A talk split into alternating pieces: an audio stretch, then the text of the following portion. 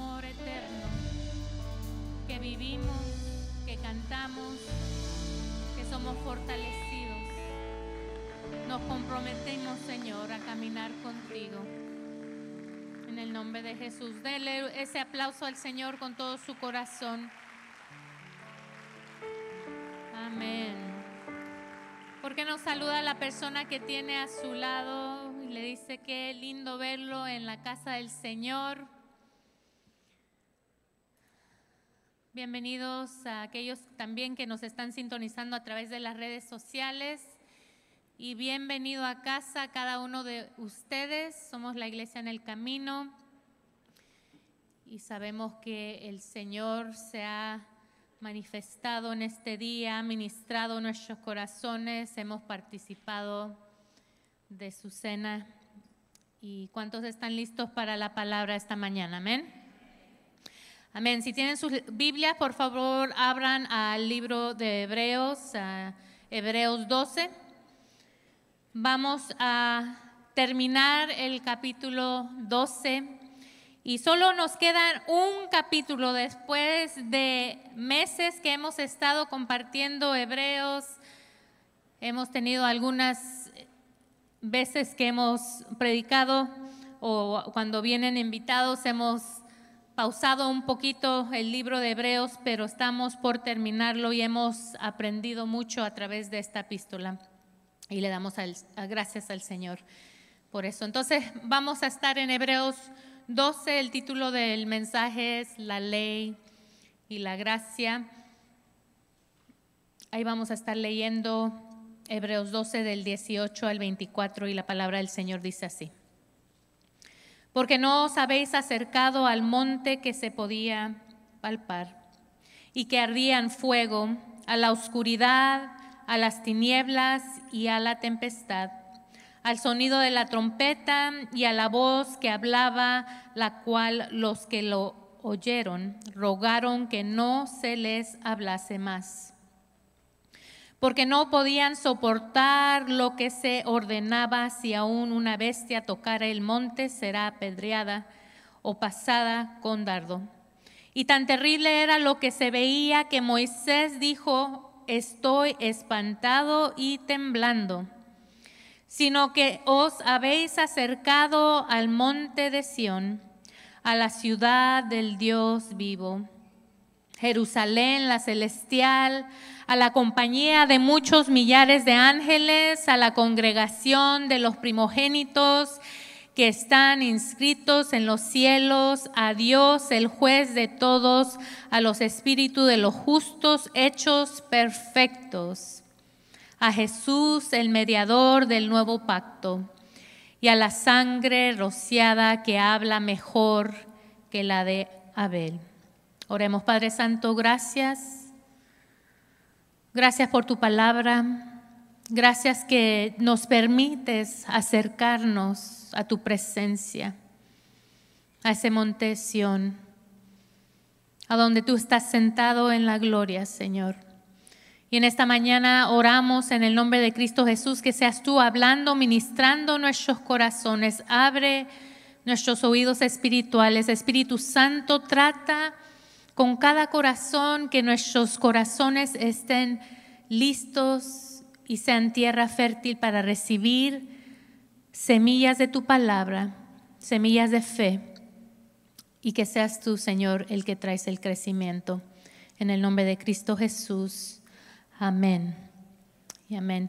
Primeramente vemos en estos versículos, vemos una comparación clara, ¿verdad? Está comparando y si quiere recordarse del monte de Sinaí, ahí puede leerlo en su casa, Éxodo 19 y 20, da esa referencia al monte de Sinaí. Y habla de un monte palpable, ¿verdad? ¿Se imaginan en la imagen de ese lugar donde Dios decidió encontrarse con su pueblo, donde Dios se manifestó en una forma poderosa? por el fuego y, estaba ahí vivo y en directo y el pueblo estaba usando todos sus sentidos para palpar y sentir el poder del Señor y veían el fuego que cayó sobre ese monte y seguramente también olieron el humo, escucharon el sonido de la trompeta, sintieron el temblor de su poderosa voz. Ha estado en la presencia del Señor de tal forma que es conmovido, que dice, aún como dijeron, Señor, es mucho, estamos estremecidos. Le ha palpitado su corazón en la presencia del Señor tanto que dice, Señor, hasta acá, acá me voy a caer. Creo que a veces lo, hemos sentido así, pero son contaditos con los dedos, ¿verdad? De esos tiempos cuando somos tan estremecidos, cuando decimos, como Isaías en la presencia del Señor, qué vil que soy, pecador soy, Señor, poderosa, palpable era la presencia del Señor, la santidad del Señor sobre ese monte se podía palpar. Y el monte Sinaí representa la ley, la justicia, el juicio, el poder de Dios, su santidad, y todos temblaron un Moisés. Y el pueblo fue tan estremecido que dijeron, no, mejor. Moisés presidente, ¿verdad? Sí se puede. Tú nos representas lo empujaron hacia el frente, ¿verdad? Tú ve y sube y sé obediente al Señor, nos trae sus indicaciones y nosotros vamos a obedecer. Y el monte Sinaí tuvo un gran propósito.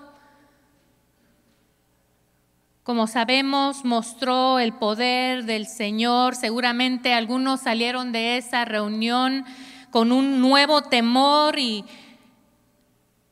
y reverencia a su Dios, sabían que y habían visto que el Señor es fuego consumidor que estremece y llega hasta lo más profundo. Segundo, la ley reveló y nos enseña lo que es el pecado. Y Romanos 7:7, 7, ahí Pablo nos dice, ¿qué diremos pues? ¿La ley es pecado? en ninguna manera. Pero yo no conocí el pecado sino por la ley, porque tampoco conociera la codicia si la ley no dijera, no codiciarás. Muchas cosas no supiéramos, no supiéramos cómo discernir entre lo bueno y lo malo si no estuviera la ley de Dios. Amén. La ley cumple su propósito, tiene su función, revela el pecado Revela la necesidad de nuestros corazones, pero algo que la ley no puede hacer es justificarnos ante los ojos de Dios.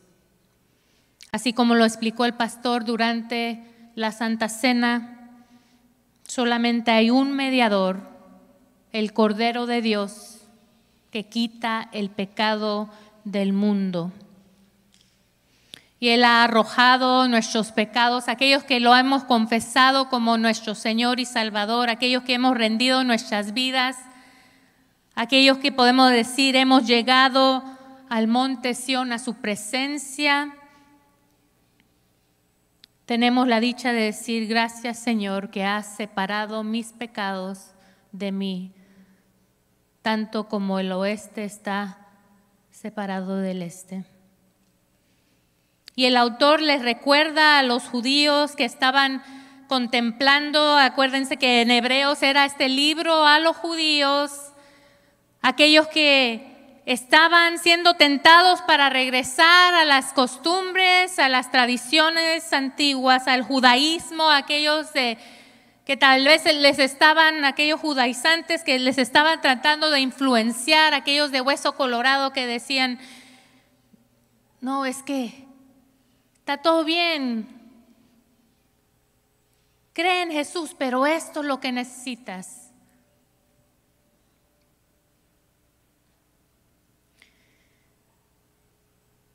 El monte de Sinaí es aquellas cosas que nos revela la necesidad que tenemos de Dios. Fuimos a Jerusalén, tuvimos un hermoso tiempo. Estuvimos ahí en el, muro de los lamentos. Ahí les mandé algunas fotitos, no sé si me las pueden poner en las pantallas. Y aún en el autobús, antes de llegar, estábamos cantando, estábamos felices, estábamos de fiesta, el pueblo del Señor, y estábamos entonando la canción no la voy a cantar porque siempre mi esposo. no, no. No, no, no, no. Ok. Ustedes saben la canción, ¿cómo va? Jerusalén, qué bonita eres, de oro, mal de cristal. Jerusalén, qué bonita eres, calles de oro, mal de cristal. Por esas No se escucha.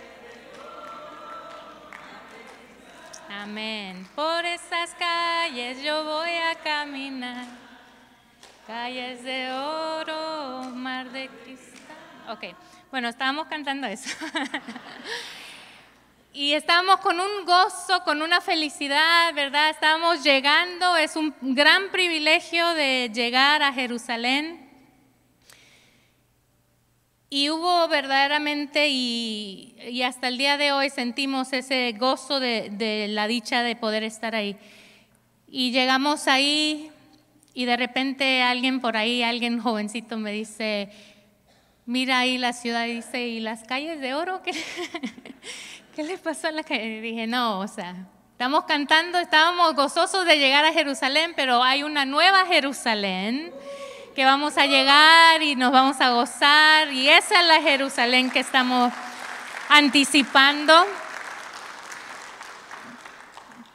Pero tuvimos la dicha de estar en este muro de los lamentos y para los judíos aún el día de hoy este, este muro es de gran importancia porque es lo que queda del muro que fue construido eh, por Herodes hace dos mil años era el muro que rodeaba el templo. Entonces es lo, que más cercano tienen a lo que antiguamente era el templo que fue destruido.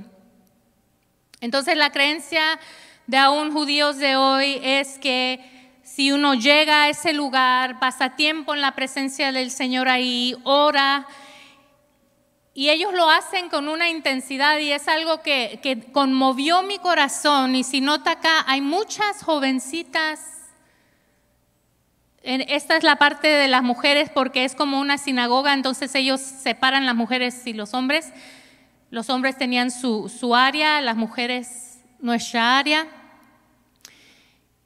Y aquí había muchas jovencitas orando, llorando, moviéndose en intensidad como ellos lo hacen, que todo su ser alaban al Señor, leían y obviamente es un lugar muy solemne, no, obviamente no le podíamos preguntar si era los salmos, si era una Biblia, qué era lo que estaban leyendo, pero hacían esto con esperanza que ellas habían llegado a este muro que las acercaba a la presencia del Señor, con esperanza que, que cuando uno escribe ese papelito y lo pone ahí en los huequitos de ese muro, que esa oración va a llegar directamente al trono de el Señor. Y nosotros también este grupo de 33 personas, muchos de nosotros también participamos en esta tradición. Trajimos nuestros papelitos, tocamos el muro, pusimos... Pero algo que nos recordó el Espíritu Santo y creo que muchas fuimos recordadas de esto, de ese agradecimiento y ese gozo que tenemos como hijos, hijas de Dios que ya no tenemos que llegar hasta Jerusalén, que no tenemos que llegar a un muro, sino en cualquier momento nuestro espíritu se conecta con el espíritu de Dios. En cualquier tiempo, a cualquier hora del día, podemos ir confiadamente al trono de justicia, porque ya no es por nuestras propias obras, no es por lo que hacemos o no hacemos, sino es por esa santa sangre de Jesucristo que nos ha hecho justos delante del Padre. Es por gracia que somos salvos, por medio de la fe, y esto es, no es de nosotros, sino es un regalo de Dios. Amén. No nos hemos acercado al monte de Sinaí, al pacto de la ley, sino hemos acercado, nos hemos acercado al monte de Sión, al nuevo pacto, a la salvación a través de Jesucristo, a su misericordia, a su amor, a su paz. Hebreos 10, si se recuerdan, y hoy lo mencionó el pastor una vez durante la Santa Cena, Hebreos 10 del 12 al 13 nos dice, pero Cristo, habiendo ofrecido una vez para siempre, un solo sacrificio por los pecados se ha sentado a la diestra de Dios. De ahí en adelante esperando hasta que sus enemigos sean puestos por estrado de sus pies. Consumido es, el Señor ha hecho la obra y nosotros por la fe la recibimos. Amén. En la epístola de Pablo a los Gálatas, este es el mensaje que les daba a ese pueblo. Algunos judaizantes habían entrado, se habían infiltrado, él eh, los consideran esos falsos maestros que, que estaban diciendo, está bien, está bien, quieren creer en Jesús, perfecto, pero saben, para ser salvos todavía necesitan la circuncisión, para ser salvos todavía necesitan participar de ciertas festividades. Para ser salvos no pueden comer esos chicharrones que algunos de los gentiles andan haciendo por ahí. Ese puerco no pueden comerlo, ese cerdo, sino tienen que seguir ciertas reglas. Y Pablo, si había alguien que estaba apasionado por sus tradiciones. y había un fanático de su religión, era Pablo, ¿verdad?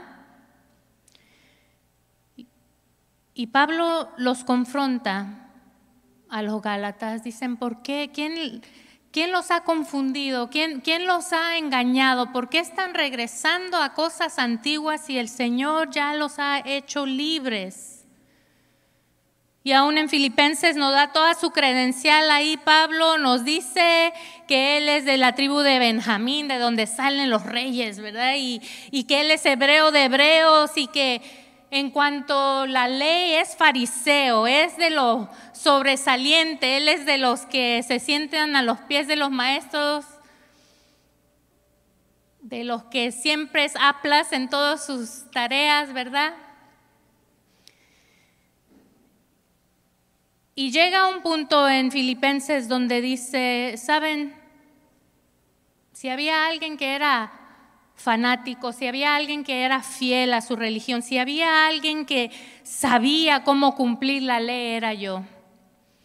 Pero cuando Jesús se le reveló, fue el poder de Dios y la gracia de Dios que pudo romper con sus costumbres, con sus leyes que lo enorgullecían, con todo aquello que en lo exterior lo hacía mirar muy piadoso, pero que en el interior necesitaba a un Salvador. Filipenses 3 del 7 al 10 Después de dar sus credenciales, este es el resumen de todo. Él dice, pero cuantas cosas eran para mí ganancia, las he estimado como pérdida por amor de Cristo.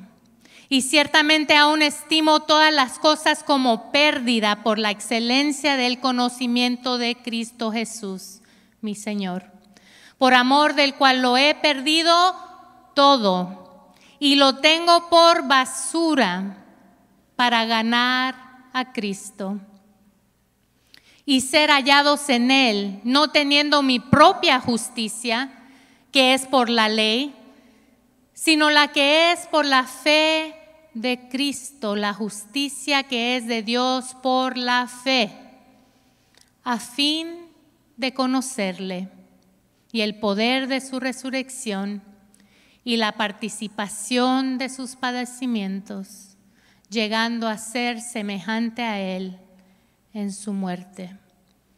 Poderosas palabras de parte de Pablo, no teniendo su propia justicia, él tenía mucho por el cual hablar y enorgullecerse, pero dice, lo he dejado todo atrás y ahora la justicia de Dios, que es por la fe, al fin de poder conocerlo a Él.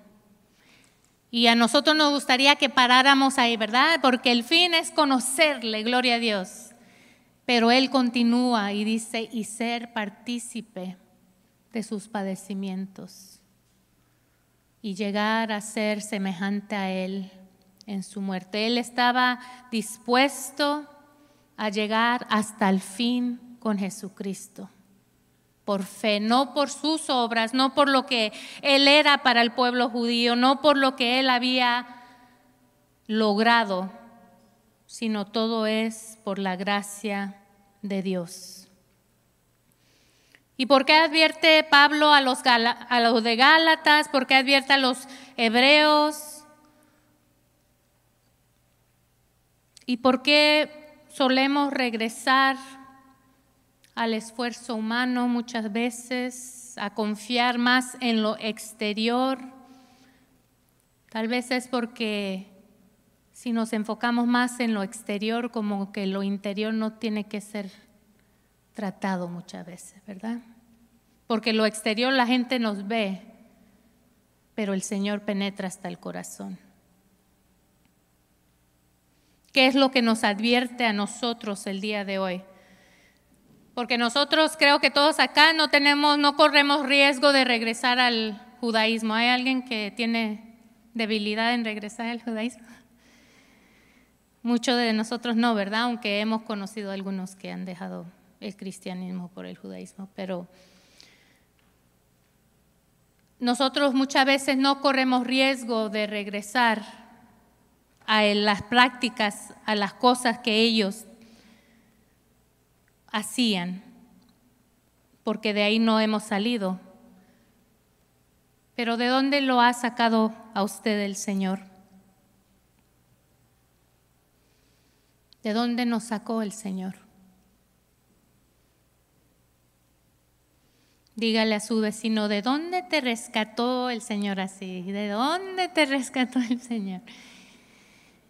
Y usted respondele no se preocupe, que libre soy, el que el Señor hace libre, libre soy, ¿verdad?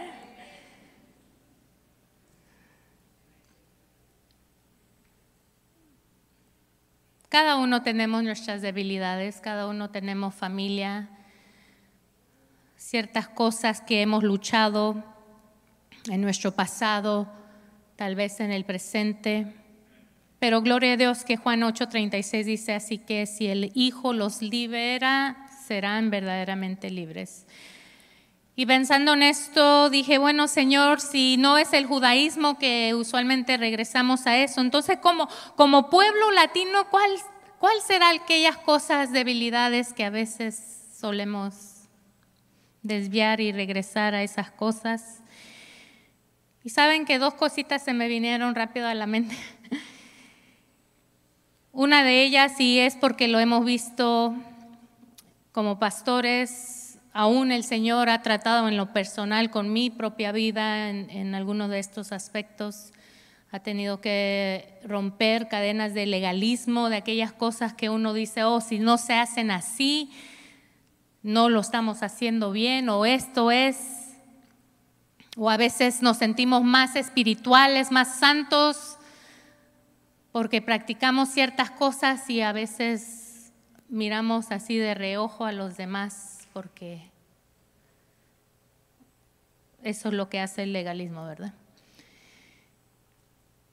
Y bueno, el pastor lo había mencionado en algunas pláticas anteriores que de eso de, la corbata, ¿verdad? Que si no tenía la corbata el pastor no fluía la unción o, o que la pastora no se atreviera. Ninguna mujer podía subir a este altar sin falda porque si no, no le agradaba al Señor. Y a veces poníamos ciertos requisitos y ciertas prácticas y tradiciones que en vez de honrar al, al Señor solo ponía cadenas y cosas sobre el pueblo de Dios. Y el legalismo nos enfoca tanto en lo exterior que a veces es muy fácil descuidar lo interior, nuestra relación con el Señor, nuestro corazón, las áreas que verdaderamente necesitan ser transformadas y tocadas por Dios. Otra inclinación latina es las supersticiones, ¿verdad? Y muchas veces mezclamos la fe con creencias del pasado, con creencias del mundo, con cosas de la suerte y préndele la balita a no sé quién porque te va a traer tal cosa y ponte el listoncito rojo alrededor de tu muñeca porque por si acaso te hacen el ojo, no sé, el mal ojo, no, no sé, ¿verdad? Algo, hay algo por ahí, ¿verdad? Somos latinos, lo hemos escuchado, lo hemos visto. Y a veces por eso es tan fácil que cuando vienen personas y hablan del pétalo santo y de la agüita bendita por ahí, y saben, en Jerusalén me sorprendí mucho que en las tiendas, porque corre mucho el catolicismo también, y tenían la agua bendita, el agua del Jordán, no sé, y vendían diferentes cosas ahí que... Y a veces es muy fácil poner nuestra confianza en esas cosas, porque es más fácil de controlar, de ver cosas exteriores y mezclamos la fe con las supersticiones y y en esta casa sí se ora por los enfermos, usamos aceite, aún traje algún aceitito de, Jerusalén por ahí, pero nuestra confianza nunca debe de estar ni en el aceite, ni en las cosas exteriores, ni en la vestimenta, sino nuestra fe y nuestros ojos deben de estar fijos en nuestro Dios. No nos confundamos no hemos venido al monte palpable de Sinaí. No está en esta cosa ni en la aquella, no es en nuestras propias obras o lo que podemos o no podemos hacer. es en lo que Jesús ya hizo por nosotros y es en la gracia del Señor que somos libres y salvos y gozosos y llenos de su Santo Espíritu. Amén. ¿Cuáles son algunas cosas que tenemos nosotros, si dejamos que el Espíritu Santo hable en nuestras vidas, ¿cuáles son aquellas cosas que hemos elevado ahí, como ese monte de Sinaí? Cosas palpables, cosas que, que pensamos que necesitan estar para que nosotros podamos vivir nuestras vidas en Cristo. Y muchas veces nos damos cuenta que necesitamos ser liberados de ciertas cosas para poder estar en libertad. Y igual como los, los judíos, los hebreos tenían la tendencia de regresar, guardemos nuestro corazón para no regresar a las prácticas antiguas, a las debilidades de esta carne y vivir mejor para Cristo. Versículo 25, continuamos entonces, ¿qué es lo que nos dice? ¿Cuál es el consejo del autor de Hebreos? Aquí, versículo 25 nos dice, dice, mirad que no desechéis al que habla, porque si no escaparon aquellos que desecharon al que los amonestaba en la tierra, mucho menos nosotros si desecharemos al que amonesta desde los cielos. Lo primero que debemos de ser es ser sensibles a la palabra de Dios, ser sensibles a la palabra de Dios. Salmos 95 del 6 al 8, si tenemos ahí Salmos, dice, venid, Adoremos y postrémonos, arrodillémonos delante de Jehová nuestro Hacedor, porque Él es nuestro Dios, nosotros el pueblo de su prado y ovejas de su mano. Si oyereis hoy su voz, no endurezcáis vuestro corazón como en, el, como en Meriba, como en el día de Masa en el desierto. El Señor es digno de adorar como habíamos cantado. Él es digno de que nosotros vengamos y nos postremos ante Él, no ante las prácticas, no ante las tradiciones, ante Dios. Y nos exhorta esta palabra para ser sensibles a la voz del Espíritu Santo, para ser sensibles a su palabra. ¿Quieren escuchar la palabra del Señor? Lean la Biblia sean sensibles al Espíritu Santo. No seamos rebeldes, no seamos duros. No endurezcamos nuestro corazón. Jesús le decía cuando estaba ahí enseñando y, y algunos de los fariseos decían, no, pero nosotros no estamos ciegos, o sea, nosotros podemos ver y, y él decía, bueno, pero porque dicen que, pueden ver, en realidad no pueden ver. O sea, ¿qué estaba diciendo? Estaban diciendo, han endurecido su corazón, piensan que lo saben todos, saben los todos, ¿verdad? Y porque se han enorgullecido, en realidad son ciegos, porque cuando somos sensibles a su voz, cuando un niño está eh, atento para aprender, puede ser moldeado, ¿verdad? Pero cuando endurecemos nuestro corazón, ya lo sabemos de todas, ya hemos escuchado mil veces la misma prédica, mil veces hemos leído y nos endurecemos en vez de dejar que el Espíritu Santo trate con aquellas áreas de nuestras vidas. Ser sensibles a la palabra del Señor. Juan 10, 27 nos dice, dice Jesús, mis ovejas oyen mi voz y yo las conozco y me siguen.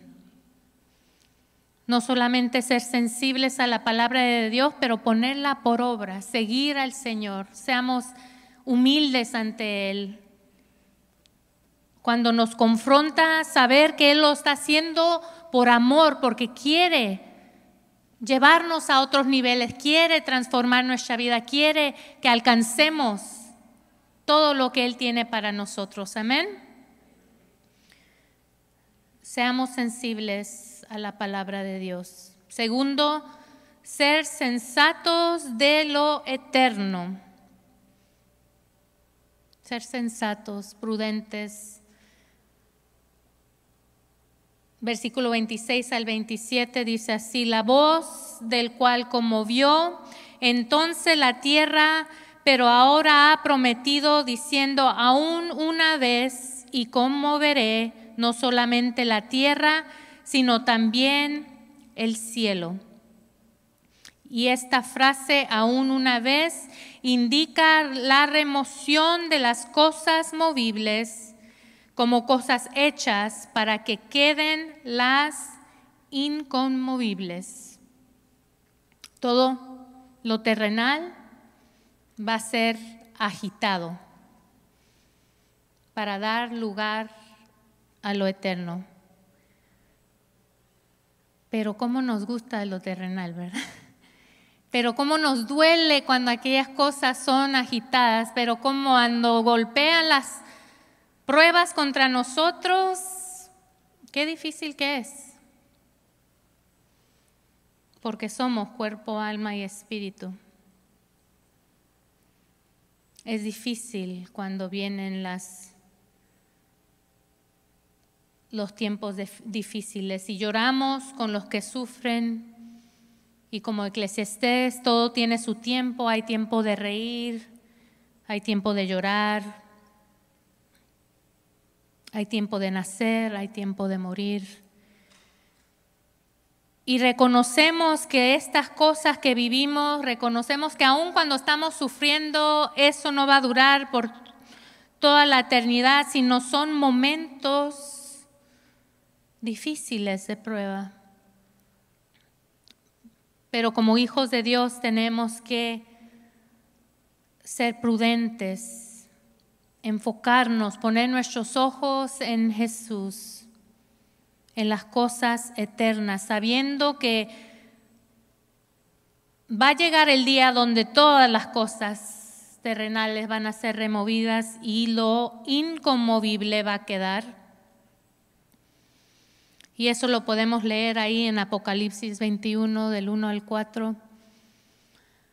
Vi un cielo nuevo y una tierra nueva, porque el primer cielo y la primera tierra pasaron y el mar ya no existía más. Y yo, Juan, vi la santa ciudad, la nueva Jerusalén, descender del cielo de Dios, dispuesta como una esposa ataviada para su marido. Y oí una gran voz del cielo que decía, he aquí el tabernáculo de Dios con los hombres, y Él morará con ellos, y ellos serán su pueblo, y Dios mismo estará con ellos como su Dios. Enjugará Dios toda lágrima de los ojos de ellos, y ya no habrá muerte, ni habrá más llanto, ni clamor, ni dolor, porque las primeras cosas pasaron y todos dicen, gloria a Dios, que venga eh, pronto ese tiempo, Señor, ¿verdad?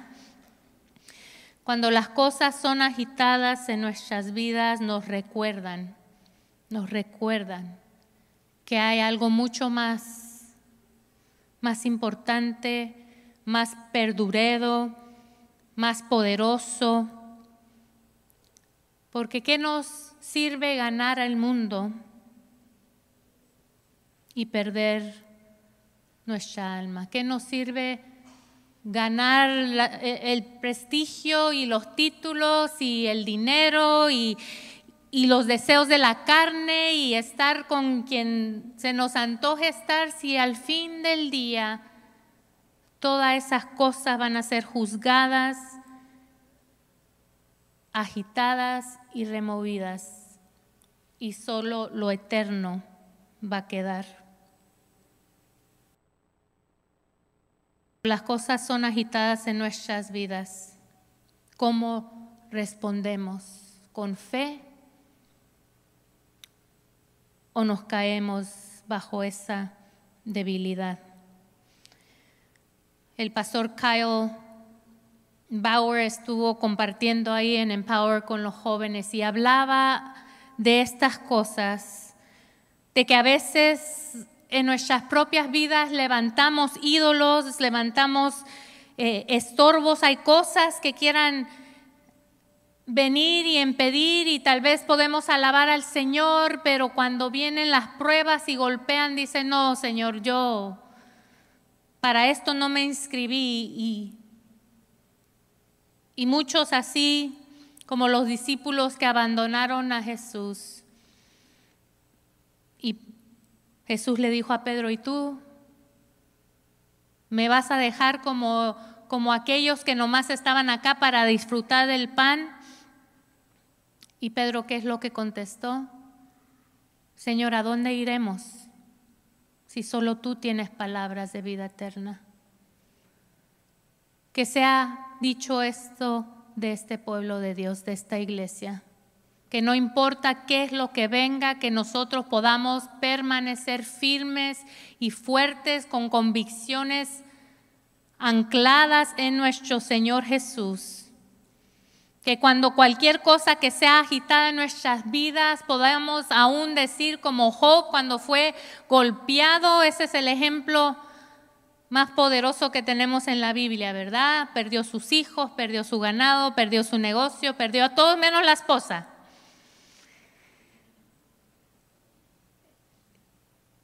y golpeó contra su salud y al fin él dijo, yo sé que mi redentor vive, yo sé que mi redentor vive y que mis ojos verán su rostro. Que nuestra fe sea así de inconmovible,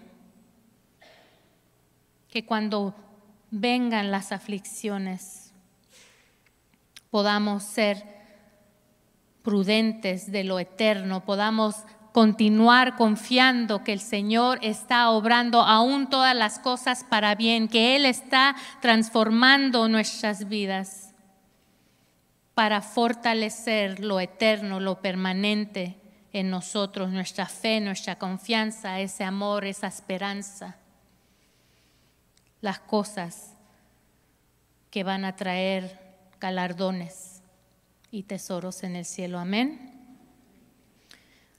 Y a veces no son cosas físicas, sino también puede ser dolor y ofensas y el orgullo y cosas que nosotros nos aferramos a ciertas experiencias del pasado que nos han afectado de tal forma que están estorbando nuestra comunión con el Señor. Me acuerdo una amiguita mía, nos, hemos conocido muchos años, fue una de las primeras que me invitó a una reunión de, niños, teníamos como unos 11 años en ese entonces, venía un autobús, la recogía a ella y justo su mamá me estaba cuidando y me invitaron a la reunión cristiana.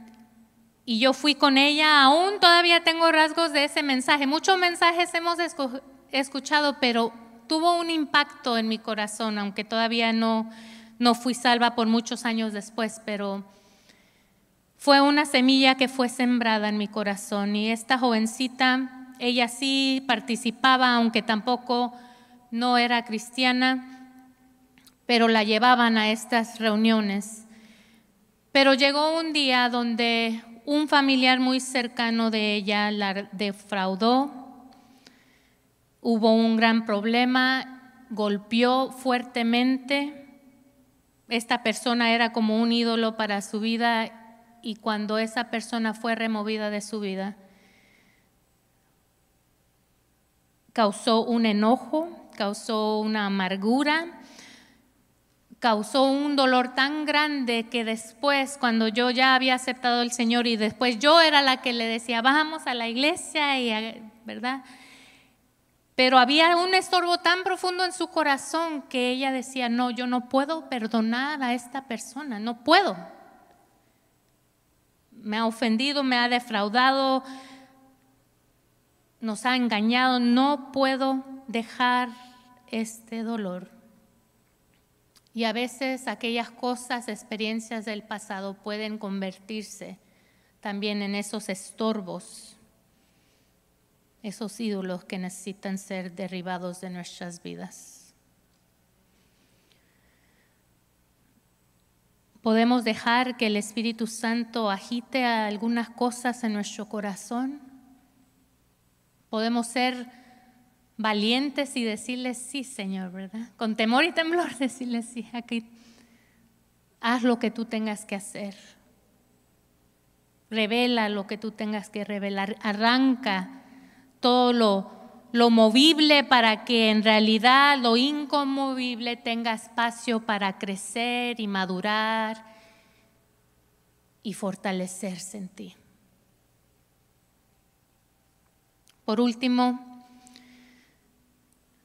versículo 28 y 29, dice la palabra del Señor así.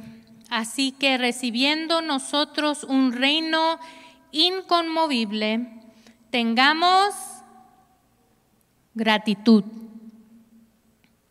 Si pueden poner versículo 28 al 29 por ahí, ahí lo tenemos. Así que recibiendo nosotros un reino inconmovible, tengamos gratitud. Todos digan gratitud y mediante ella sirvamos a Dios, agradándole con temor y reverencia, porque nuestro Dios es fuego consumidor. Con gratitud, con reverencia, sirvamos al Señor. No hay algo, tan bonito cuando hay un pueblo agradecido ante el Señor cuando le podemos dar a Él la honra, la gloria, cuando podemos venir juntos y agradecidos con reverencia a Él, servirle con todo.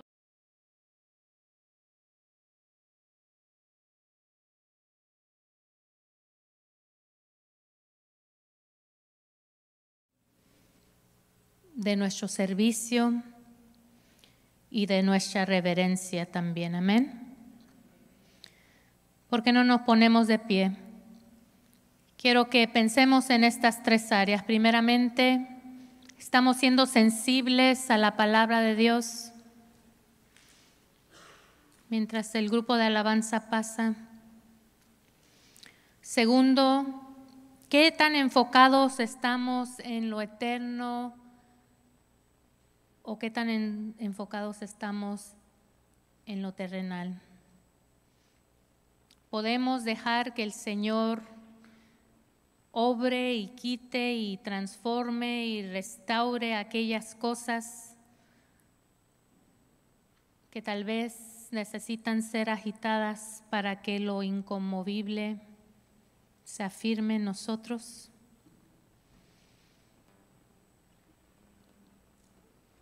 Y también que el Señor nos dé un espíritu de agradecimiento.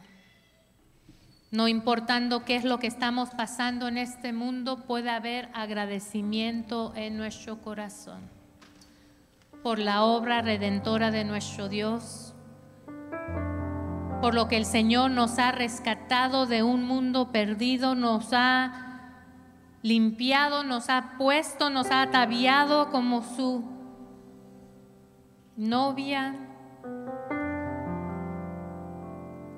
y nos quiere ver firmes y fuertes, caminando con gratitud, agradándolo con temor y reverencia.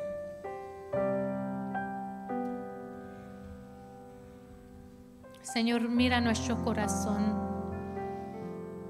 Te presentamos nuestras vidas ante ti, Señor. Señor, si hemos sido aquellos que nos hemos enfocado más en las cosas exteriores, en lo palpable, en las cosas que representan la ley y las costumbres del pasado. Señor, hoy te pedimos perdón, exponemos nuestro corazón ante ti, pidiendo que seas tú el que transforma Señor, oramos que si hay alguien en este lugar que se encuentra en necesidad, que se encuentra triste, que se encuentra tal vez amargado y deprimido por las cosas y los golpes de este mundo, Señor, que en el nombre de Cristo Jesús reciba la libertad que su alma necesita. Escudriña nuestro corazón, Señor. Si hay amargura, si hay orgullo, si hay altivez, si hay cualquier pecado, Señor, te pedimos perdón. Y oramos que arranques desde la raíz aquellas cosas movibles, aquellas cosas que pueden ser derribadas, Señor Derriba lo que tú necesitas hacer, cualquier ídolo, Señor, que se ha levantado en nuestros corazones.